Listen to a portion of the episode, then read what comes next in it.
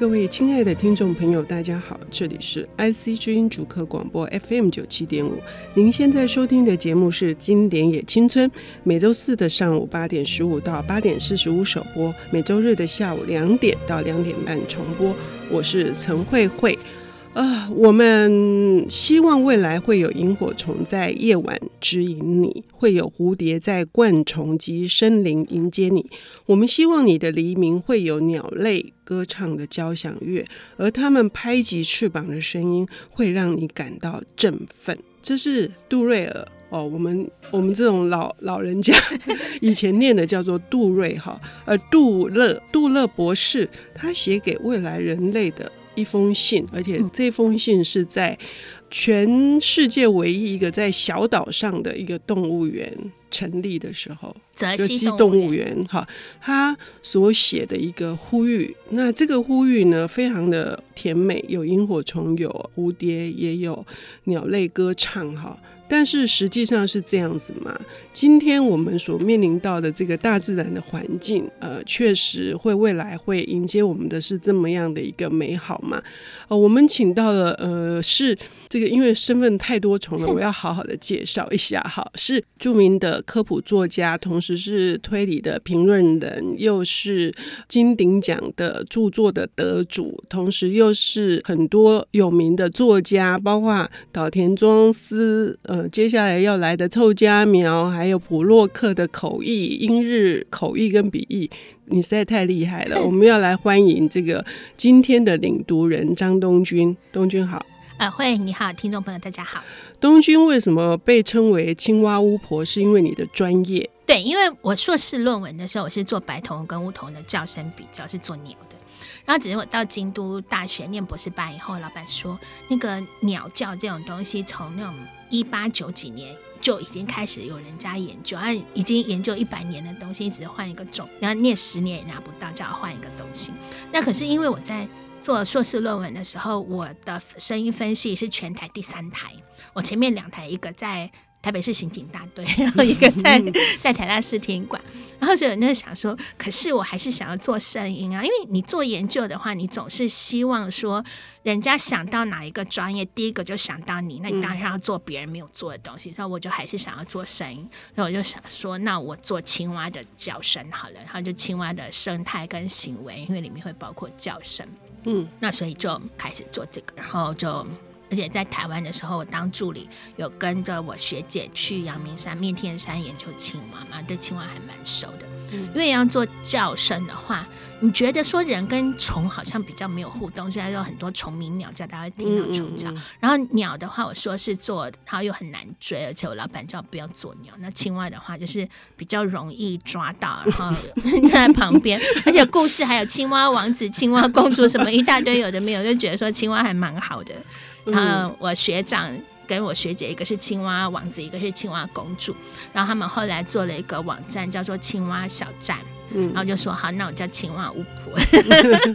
所以你的大学以及博士，哈，就是这个整个的过程当中，使你能够呃，在这个一百五十三本的这些著作里面，达到了你自己的专业的这个很多的心得的发表之外，还有。更多的是一个普及的一个科普教育的普及。对，因为我的一百五十三本其实还蛮赖皮的，因为很多人他他在翻译的时候一本都很厚，那那也是在博客来也是一本，然后绘本的话也是一本嘛。可是可是因为我觉得说我们平常在做推广的时候，很多事情你要从小时候从人家小时候开始骗。然后，所以就是让科普书在小时候就已经能够得到正确的知识，因为我们很常发现说，很多给小朋友看的东西，他就是随便乱写，或者是那个图就随便乱画。然后我们工作会碰到很多的厂商或者企业，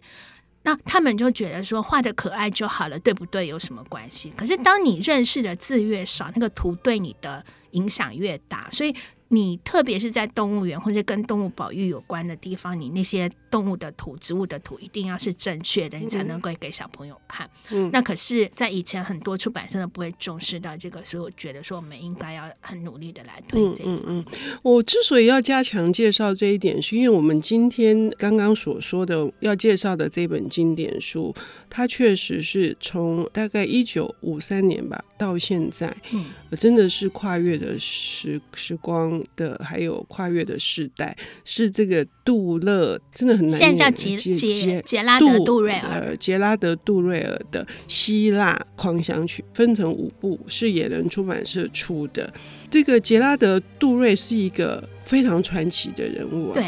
嗯，他真的很有趣，因为他他小时候，像我们在看的这个，我小我以前古时候我们看的叫做杜勒的《动物世界：茄子与碎肉》，嗯，那那个其实就是野人这五本，他以前是在天下文化出的他的精选集，嗯，然后编著的是我大学的导师有富西博士，然后还有他太太季光荣女士，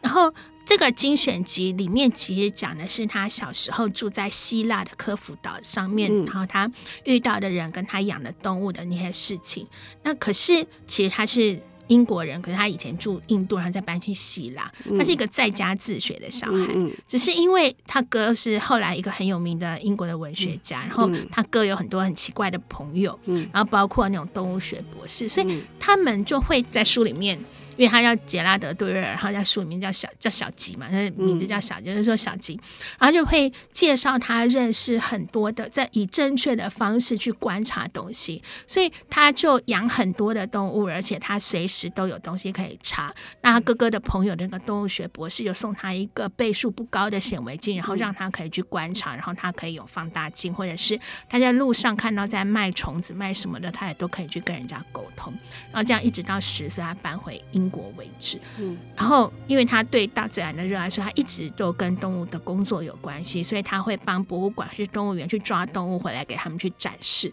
可是当他在做这些。猎捕动物的过程中，他有发现说有非常多的动植物都已经濒临绝种，然后需要保育。所以他后来，因为他写了这么多的书，然后他的书都超级有趣，所以卖了非常多的国家的版权。他用他的版税，就在英国的一个泽西岛上面就做了一个动物园，而且那个动物园是不对外开放。可是他有在训练一些人，告诉他们说什么是动物保育，你怎么样去照顾这些动物，怎么样去让他们可以在。有办法说你在保育繁殖，然后即使是被饲养的状态下，要怎么样维持这个族群有有帮助？嗯、那那个就是一个其实做野生动物保育的人都会很想去的。去学习的地方，其实他的学费实在是太贵了，所以他没有办法去。所以你现在迟迟还没有成型，你大概要写到两百五十本的时候，也许就有机会。就 是啊，可能那时候大家就老到他们就不收我了，他们比较喜欢那种你做事情，还是有一些事情还是要年轻人去做的。嗯，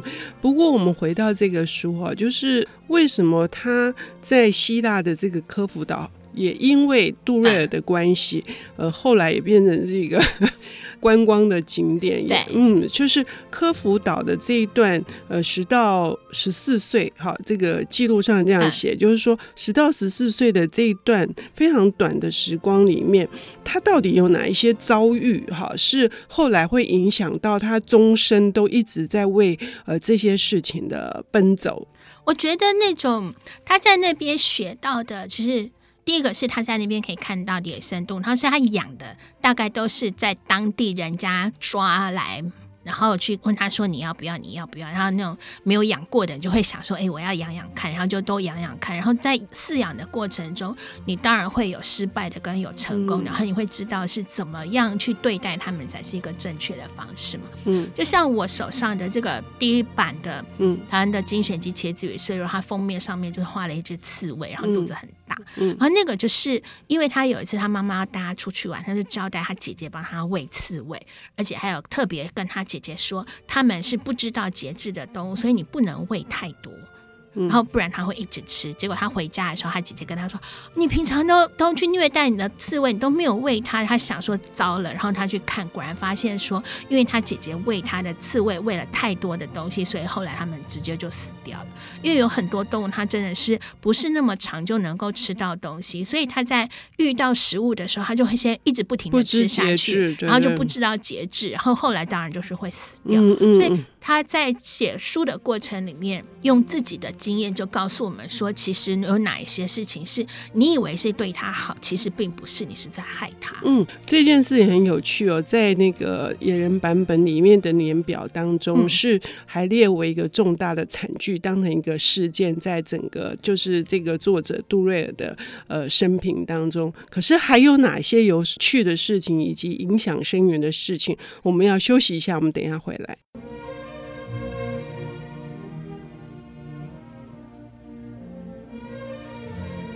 欢迎回到 IC 之音竹科广播 FM 九七点五，现在进行的节目是《经典也青春》，我是陈慧慧。我们今天邀请到的是科普作家，也是台湾动物保育台北台北动物保育教育基金会秘书组的组长，从事这个科普创作、口译以及包括所有的推广保育的知识、哈的宣导等等，哈不遗余力。的张东君，呃，人称是青蛙巫婆，因为他的研究的主题就是青蛙。东君，我们继续刚刚的话题，刚刚话题讲到这个希腊狂想曲啊，这个你拿到的版本是。年代之久远的是东方出版社叫骆驼文库啊，对，骆驼文库。不知道我们的听众朋友，如果你还知道而且记得骆驼文库，那就表示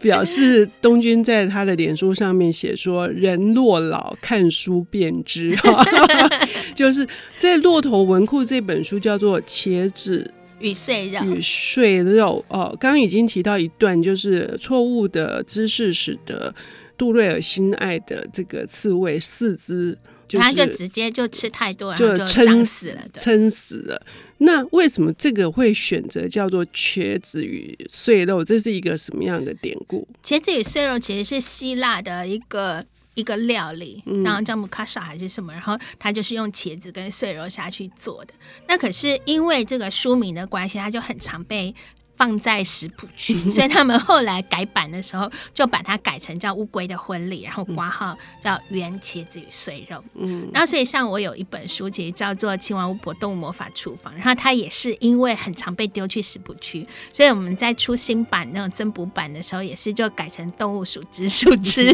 就直接就把它改掉了。嗯 OK，所以那个用一个希腊的料理来说明杜瑞尔他在希腊科孚岛呃所有的动物知识以及保育的后来他所做的工作的一个启蒙。嗯，那其中有一段也我自己也印象很深刻，是那个蝎子的事件。啊哦，因为那个蝎子啊，就其实像我有一个硕士的指导老师，他就帮我的书《魔法厨房》写序的时候，就写说啊，希望我可以变成台湾的。杜尔第二这样，然后可是像杜尔的蝎子也是我，其实我也有类似的，只是我是用毛毛虫，不是用蝎子。所以像呃，因为杜瑞尔他在发现蝎子的家庭呢，他觉得很有趣啊。那个蝎子妈妈会把小孩背在身上，然后他觉得很有趣，他觉得要留下来观察，就先把那个蝎妈妈跟他的小朋友就一起装在一个火柴盒里面。然后我发现现在的小朋友不晓得火柴是什么东西这样。然后呢，结果他哥哥，因为他哥有抽烟，抽烟懂，他就随手就拿了一个火柴盒，然后要。拿里面的火柴出来点烟的时候，突然发现说是蝎子爬到他的手上，然后他一甩，那蝎妈妈身上的小蝎子当然就掉了一地，然后于是那个蝎妈妈就开始到处去把他的小孩要捡回来。那他们家的其他的人就开始一直就是大惊小怪、大吵闹。对我来说那叫大惊小怪，然后对别人来说那是那是一个很可怕的事情，怎么可以说人家是大惊小怪？啊，所以就是因为他在生活里面会觉得说他要养起来观察，结果就。对于不喜欢的人来说，他们就会觉得说这是对他们的一个很大的骚扰。嗯，因为即使像像那个仓鼠那么可爱的东西，好了，那我家的仓鼠它会在我房间吃饭，可是它。去我妹的房间大小便，然后我妹就觉得说，那一定是我故意为了要惩罚我妹，然后故意训练我的仓鼠去她房间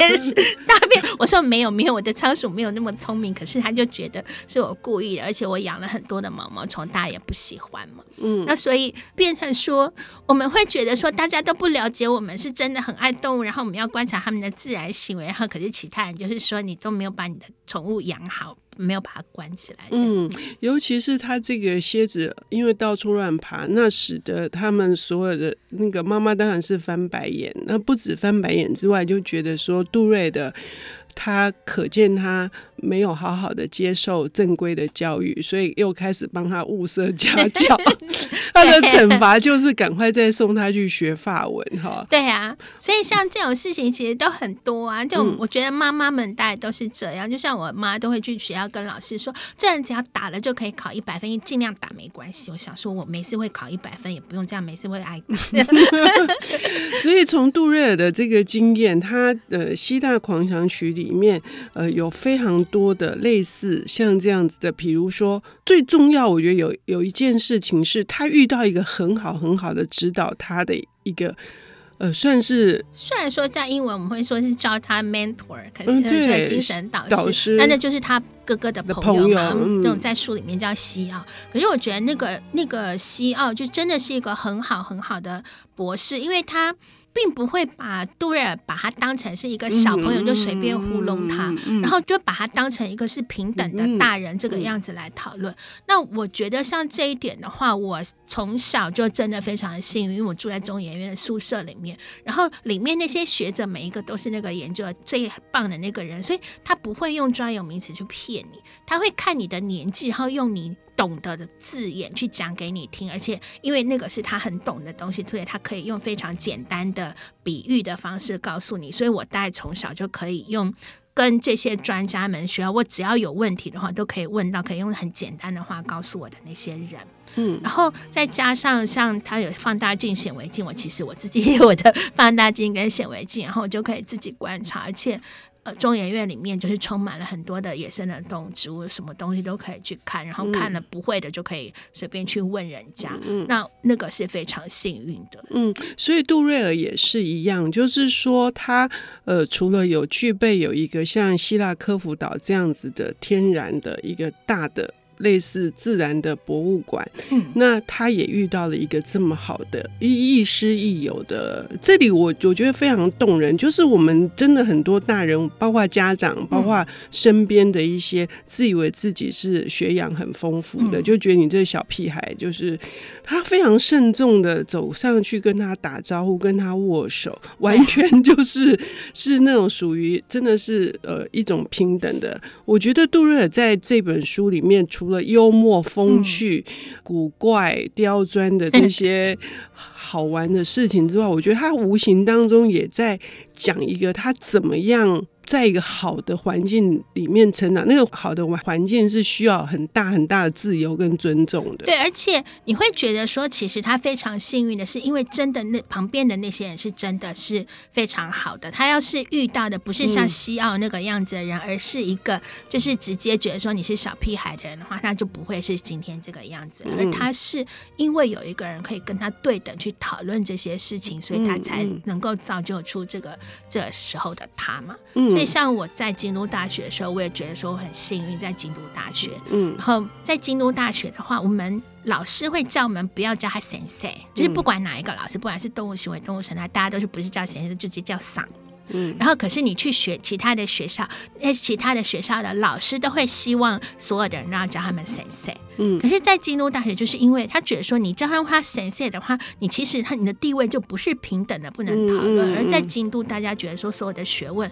都是可以一起讨论的，大家都是平等的，所以你就叫上就好了。嗯，嗯，我相信这样子的精神应该来自于凡是会读动物学的，都看过杜瑞尔或者是所罗门王的指环，我相信都看过了。而这两本书也都冲刺的，刚刚说的不仅是一个科学的探究的这样子的孜孜不倦的去观察求证之外，我觉得这里面真的有很多很多的是属于很难得的对于同样的知识的渴求的那种友谊。对，而且你可以发现说，其实科普就是他虽然一点都没有瞎掰什么东西，可是他可以用他的生花妙笔把一个情境描述的你很像就在当下跟他一起看。嗯，那那个是一个很了不起的，而不需要说你去编故事，因为他们本来你去观察到的这些。些事情本来就是一个大自然里面很有趣的事情。对，这一点也很重要。他说，其实真实本身就够迷人的了。对，对，你都完全不需要去编造。好，谢谢东君，谢谢，谢谢听众朋友，拜拜，拜拜。